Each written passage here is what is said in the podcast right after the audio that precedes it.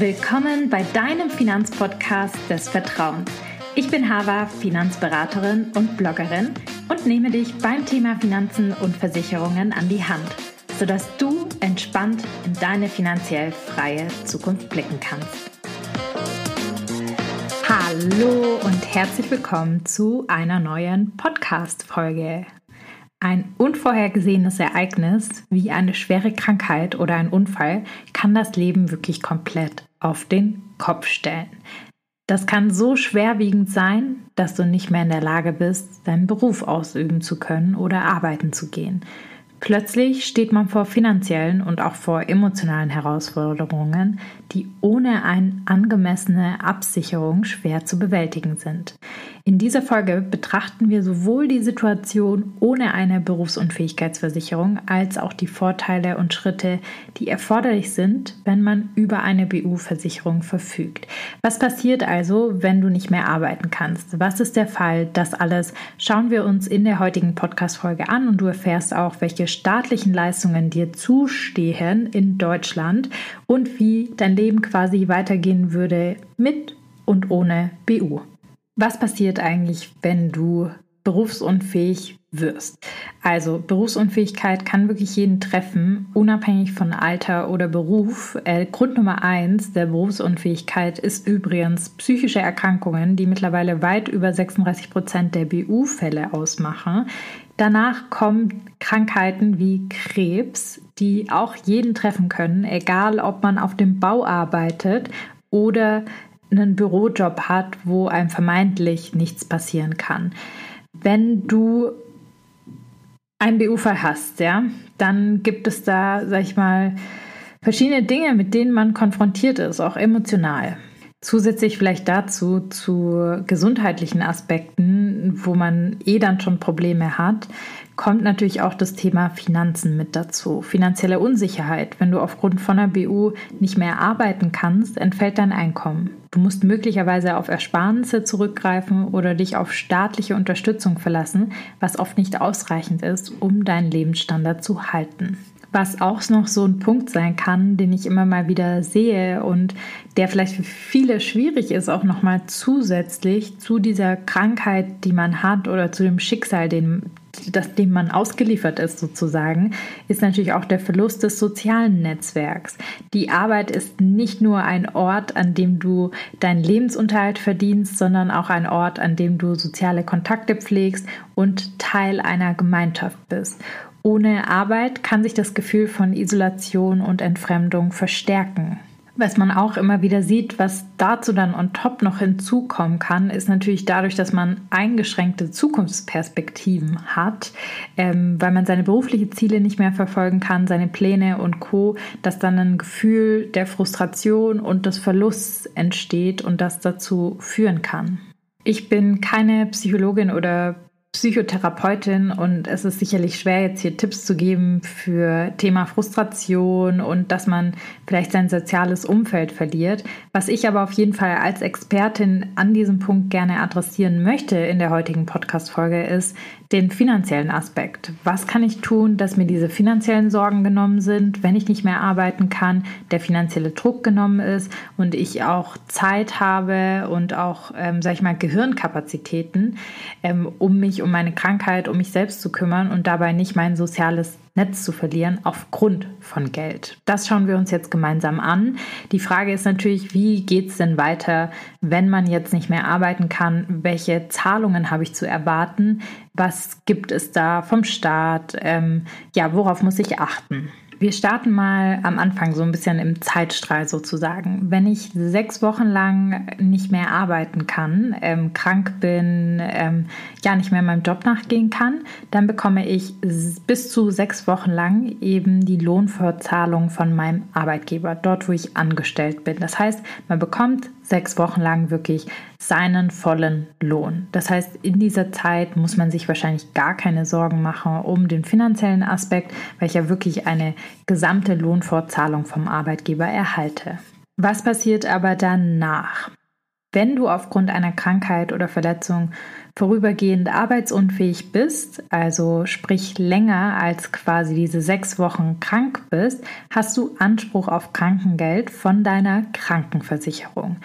Das gilt oder tritt in Kraft ab der sechsten Woche, also quasi da, wo dann diese Lohnfortzahlung vom Arbeitgeber aufhört, bis zum 18. Monat. Und da bekommt man von der Krankenkasse eben dieses Geld. 18. Monat sind eineinhalb Jahre, also insgesamt mit den sechs Wochen aber mit dazu.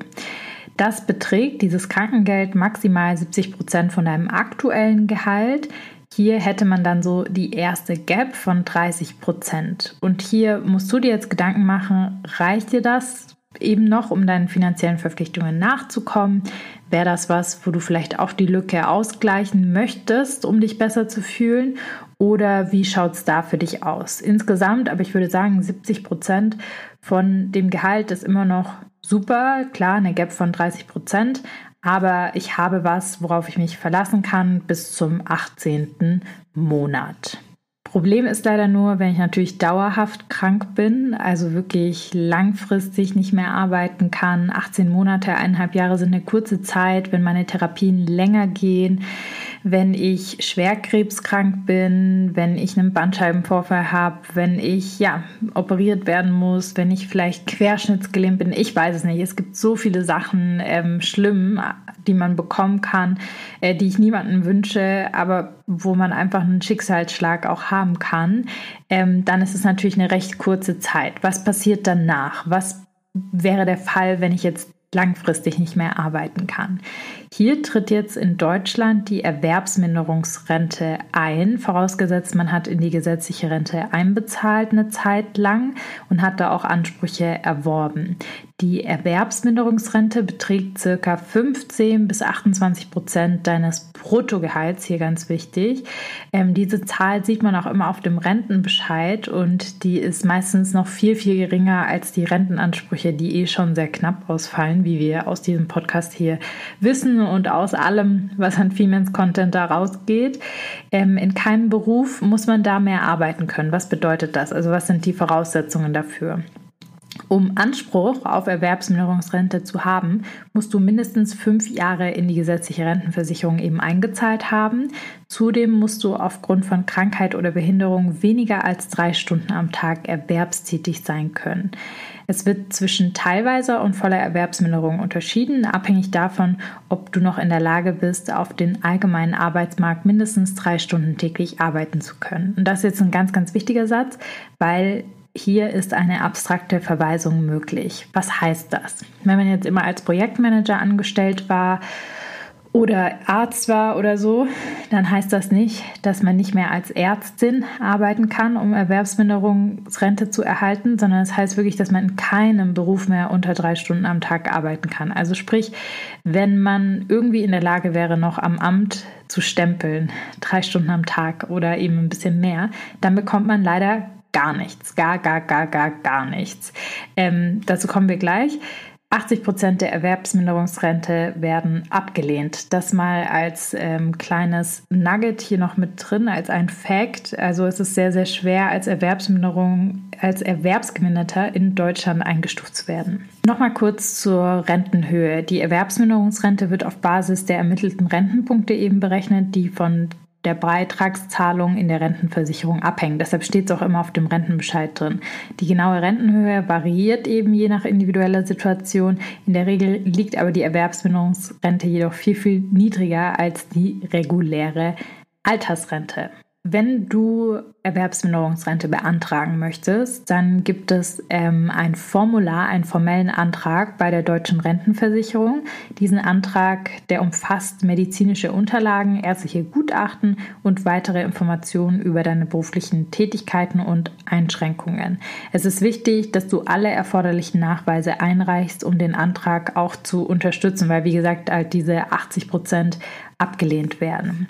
Es gibt auch im Rahmen dieses Antragsverfahrens von der deutschen Rentenversicherung ein medizinisches Begutachtungsverfahren. Also Ein ärztlicher Gutachter wird eben deine medizinische Unterlagen prüfen und dich gegebenenfalls zu einem Untersuchungstermin auch nochmal einladen. Die Begutachtung dient dazu, die Auswirkungen deiner gesundheitlichen Einschränkung auf deine Erwerbsfähigkeit nochmal zu bewerten. Also man muss hier auf jeden Fall nochmal zu einem Amtsarzt, sag ich mal, von der deutschen Rentenversicherung.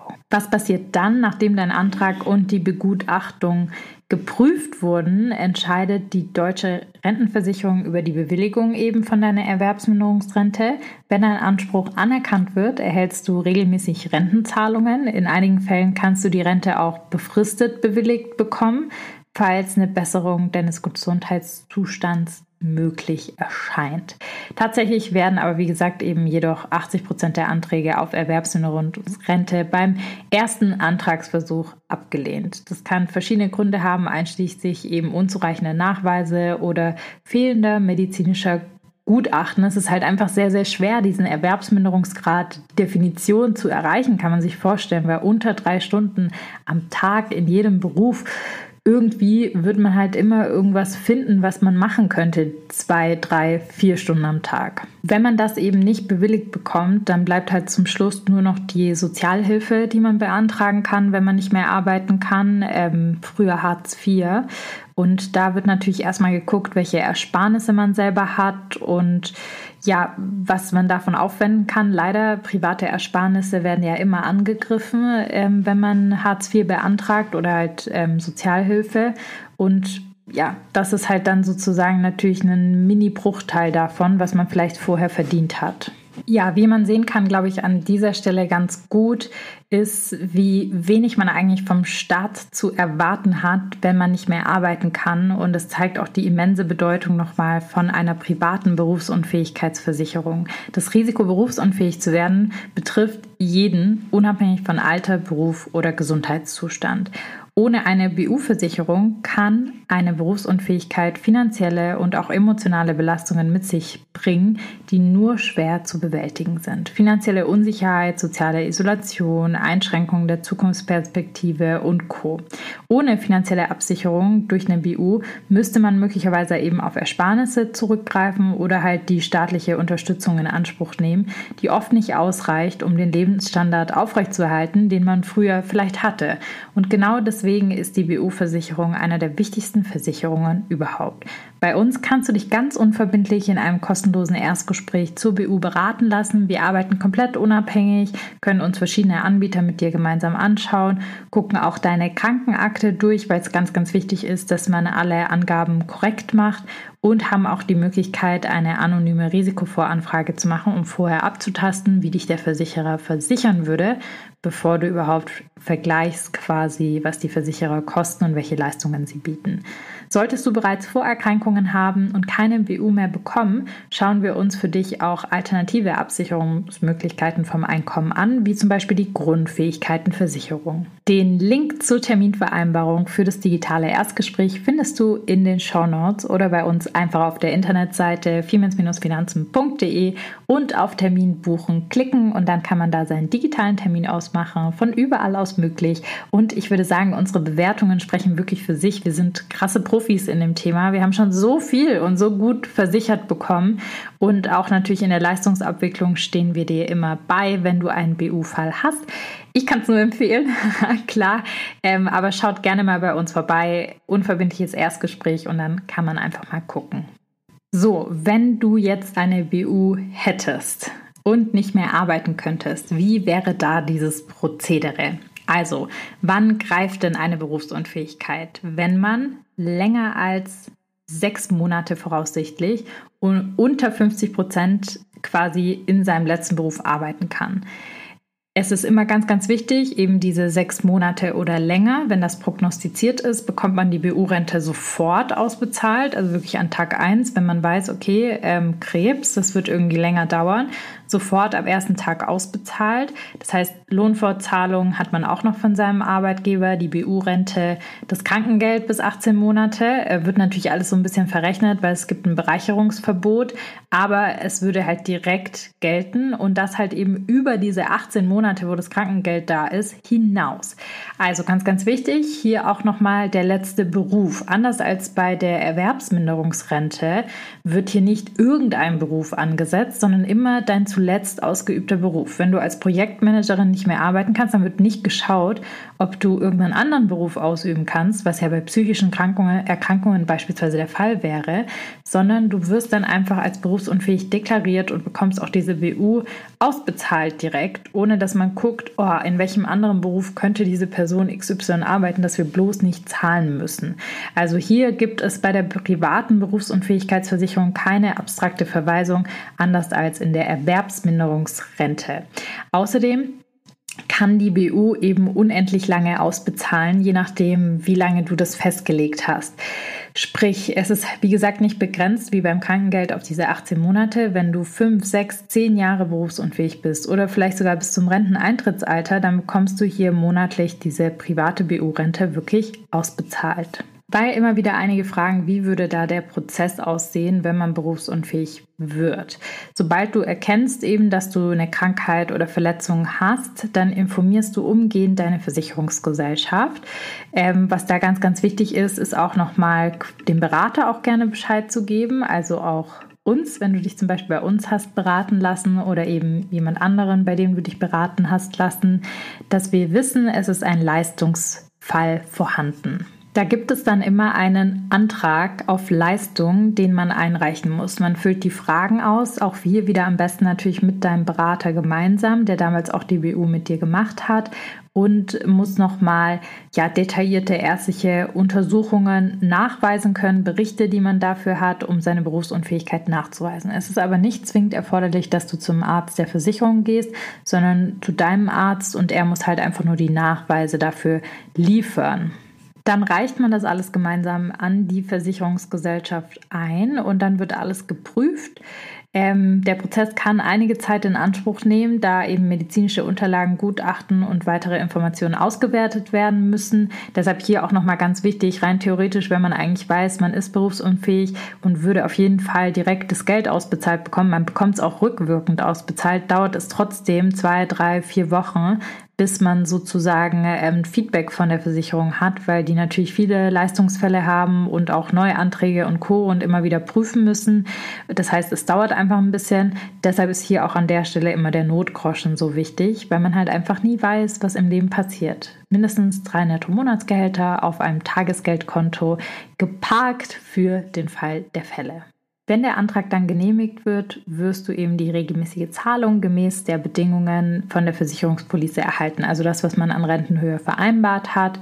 Und ähm, die finanzielle Unterstützung hilft dir eben, deinen Lebensunterhalt fortzusetzen und laufende Ausgaben damit zu decken. Was ganz wichtig ist bei einer BU, weil das auch immer wieder Leute fragen, es gibt bei den meisten, ich sag mal bei 99 Prozent der BU-Versicherern immer die Klausel mit drin, dass man einmal im Jahr eben nachweisen muss, dass man weiterhin berufsunfähig ist. Also einmal im Jahr müsste man eben immer wieder zum Arzt, damit er einem einen Attest weiterhin ausstellt oder halt irgendwann sagt, Mensch, äh, Junge oder Frau, du kannst jetzt arbeiten. Ähm, und dann muss man das halt der Versicherung auch melden. Einmal im Jahr fortlaufend, dass sie Bescheid weiß. Manche Versicherer machen auch Ausnahmen, die sagen dann zum Beispiel, wenn es ja wirklich klar ist, dass man bis zum Renteneintrittsalter auch nicht mehr arbeiten kann, ähm, weil man so eine schwere Behinderung hat durch einen Unfall oder sonst was, verzichten dann auch drauf, dass man da irgendwie jedes Jahr was nachliefern muss. Ähm, es kommt aber ganz auf den Fall an, diese Einjahresklausel ist schon mit drin und wird dann eben von der Versicherung nochmal bewertet, je nach Kulanz. Aber einmal im Jahr kann man sich merken, muss man dann zu den Untersuchungen, nicht vom Amtsarzt, also vom Arzt der Versicherung, sondern einfach nur zu eurem Arzt, der einem auch die Berufsunfähigkeit einmal attestiert hat. Wenn du mehr Informationen möchtest zum Thema BU, wie sinnvoll die BU ist, wie man vorgeht bei der BU-Beantragung, was man beachten muss. Dann verlinke ich hier einige Podcast-Folgen in den Show Notes, weil wir schon viel dazu gemacht haben. Unser Podcast ist ja mittlerweile auch schon ein Jahr alt. Krass. Und jede Woche habt ihr neue Folgen von uns bekommen. Wahnsinn einfach nur. Deshalb schaut da gerne in die älteren Folgen mit dabei, sonst äh, platzt diese Folge vor Informationen. Als ein Fazit möchte ich aber auf jeden Fall an der Stelle nochmal sagen, Berufsunfähigkeit kann wirklich jeden treffen, unabhängig von Beruf oder Alter. Ich finde immer, wenn man jung ist, äh, so geht es mir ja auch manchmal, denkt man immer, man ist unkaputtbar, niemand kann einem was anhaben, was soll mir schon passieren? Ich bin total sportlich, ernähre mich gesund und co. Aber man weiß halt leider nie, was die Zukunft so mit sich bringt und die Konsequenzen ohne eine BU-Versicherung können ja für viele verheerend sein und ähm, zu finanzieller Instabilität führen, sozialer Isolation und auch dem Verlust von Zukunftsplänen. Eine BU-Versicherung bietet hingegen Schutz und finanzielle Unterstützung, wenn du berufsunfähig wirst und dann hat man schon zumindest, sage ich mal, diesen finanziellen Aspekt in seinem Kopf abgehakt, was einen auch, sage ich mal, im Heilungsprozess helfen kann. Und ja, es ist Sommerzeit. Ich weiß, da denkt man nicht so gerne an solche Themen, aber eigentlich ist aktuell die perfekte Zeit, um sich um das Thema zu kümmern. Es dauert nämlich immer ein bisschen, bis man eine BU beantragt hat, ähm, weil man ja seine ganze Gesundheitshistorie aufarbeiten muss. Und wenn man jetzt denkt, Mensch, jetzt habe ich eigentlich Zeit, auch wenn Sommer ist, mich so ein bisschen mal mit dem Thema auseinanderzusetzen, dann kann ich nur empfehlen, kommt zu uns in die Beratung, weil September, Oktober, November wird es voll sein. Da bin ich mir sicher. Es ist nämlich immer so, weil zum Jahreswechsel werden werden die Tarife ja teurer bei den BU-Versicherern. Also was heißt das? Ähm, wenn man quasi ein Jahr älter wird, das wird man immer mit dem Jahreswechsel, weil die BU-Versicherer halt nur das Jahr und nicht das Datum, wann man geboren ist, berücksichtigen, also nur quasi das Jahr, an dem man geboren ist, wird der Tarif dann teurer. Und das können fünf bis zehn Euro im Monat wirklich ausmachen, je nachdem, wie alt man ist, was man dann mehr bezahlt. Einfach nur, wenn man halt diesen Jahreswechsel hat. Das heißt, man spart sich auch einfach Geld, sich immer direkt um das Thema zu kümmern und so früh wie möglich als äh, lange Zeit verstreichen zu lassen. Und Sommer ist perfekt dafür, weil es äh, machen weniger Leute im Sommer Termine aus, obwohl obwohl es eigentlich eine gute Zeit ist, sich darum zu kümmern, weil dann hat man diesen Termindruck im Herbst raus, hat alle seine Themen erledigt, finanziellen Themen in einem Jahr, die man sich vorgenommen hat. Deshalb kann ich es euch nur empfehlen, da vorbeizukommen. Ich hoffe, die Podcast-Folge hat euch gefallen oder dir gefallen und ich würde mich sehr, sehr freuen, wenn du die Podcast-Folge bewertest mit deinen Sternchen bei Apple Podcasts oder bei Spotify, wo auch immer du das hörst. Das freut mich wirklich sehr, sehr und ermutigt mich auch, jede Woche hier weiterzumachen, für euch den Content zu produzieren, euch ein paar Nuggets mitzugeben für den Tag, für die Woche. Und ja, ich bedanke mich und freue mich natürlich auch immer über eure Anregungen und Themenvorschläge, Ideenvorschläge. Wenn ihr da welche habt, immer gerne ähm, in Instagram schreiben oder eine E-Mail, was euch lieber ist. Ja, ich lese alles durch und nehme alles immer mit auf.